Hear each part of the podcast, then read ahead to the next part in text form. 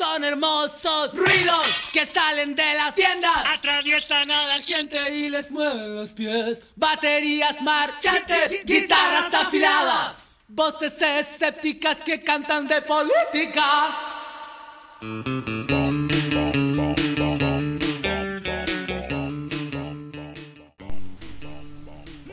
Hola, muy buenas a todos nuestros queridos oyentes del podcast de Tiempo Real de Periodismo DEC. Aquí en esta ocasión Antonio Alcayaga. Y estoy para poder hablar en profundidad y sobre la importancia de una de las personas más grandes que ha tenido el rock nacional. Y estamos hablando de Carlos Fonseca, quien lamentablemente este pasado 6 de octubre murió a causa de un cáncer de riñón a sus 62 años dejando una gran pérdida y pesar en, en toda la escena musical, sobre todo de rock, y de aquellos artistas que él mismo impulsó por su humanidad y su profesionalismo. Carlos nació en, Lima y a, su muy corta edad eh, se fue a Argentina. No se sabe muy bien cómo él llegó a Chile, pero de hecho estuve investigando un poco y no, no hay mucho revisé muchos artículos de él, archivo, entrevistas, y no, no hay mucho de cómo él llegó a Chile.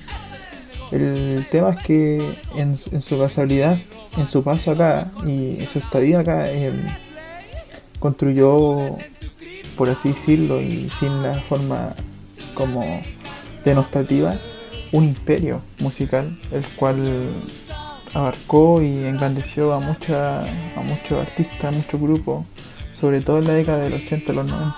Em, eh, una de sus grandes obras, quizá una de las grandes, de las mayores, cosas, una de las bandas más grandes que tenía Chile ha sido Los Prisioneros, por su rol de liderazgo en, esta, en esta corriente de las bandas del rock eh, chileno, de los 80 a los 90, en la que estaba Aparatos, eh, Aterrizaje Forzoso, eh, sexual democracia, etc.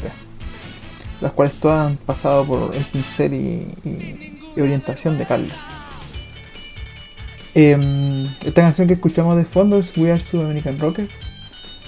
Pero queremos quiero llegar a, un poco más al, hilo principal, al, al, hito de cómo Carlos conoció a la banda Los Prisioneros y cuál fue su primer proyecto musical.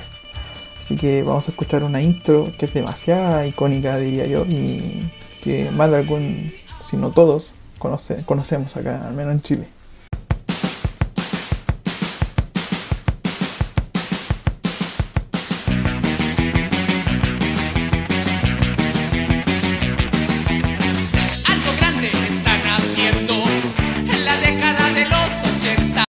Bueno, ahí lo tenemos.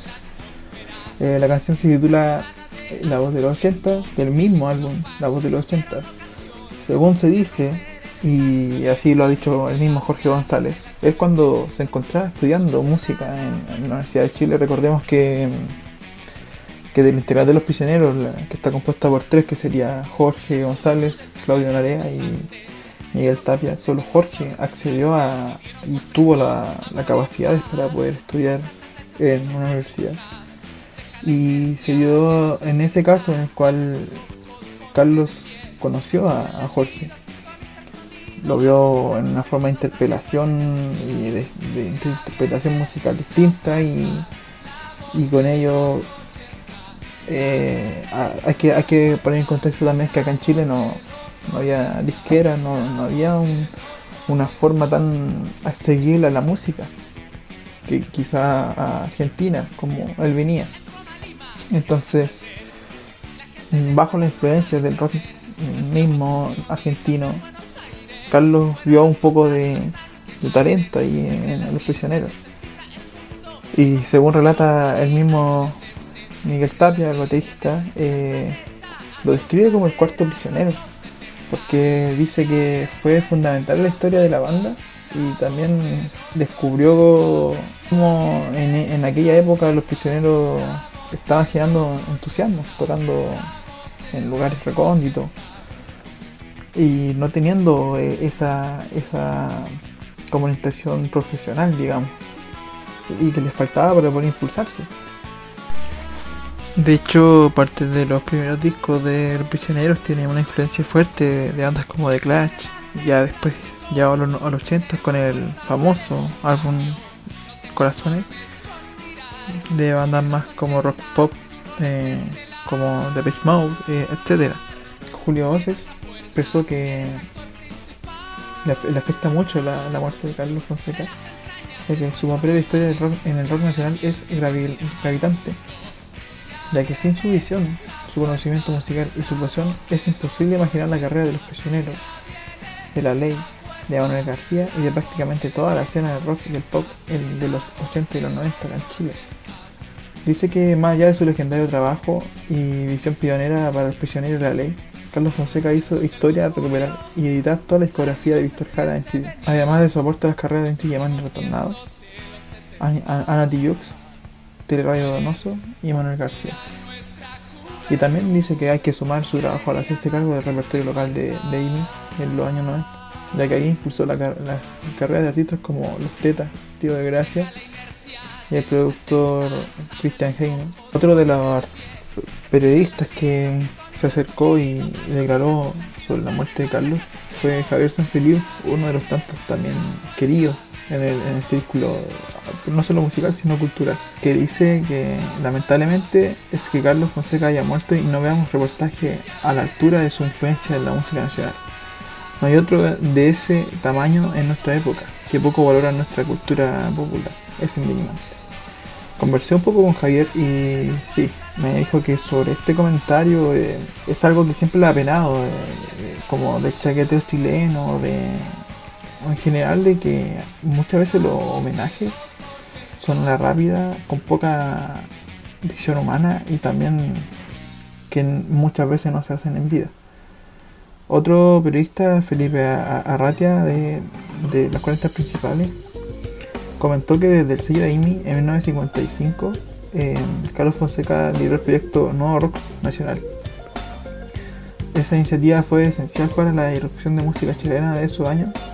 Lucibel, Los Tetas, Machuca, Pánico, Criestense, Leo Vasconcelos y otros fueron parte de ese hermoso Big Bang. Claro está, sí.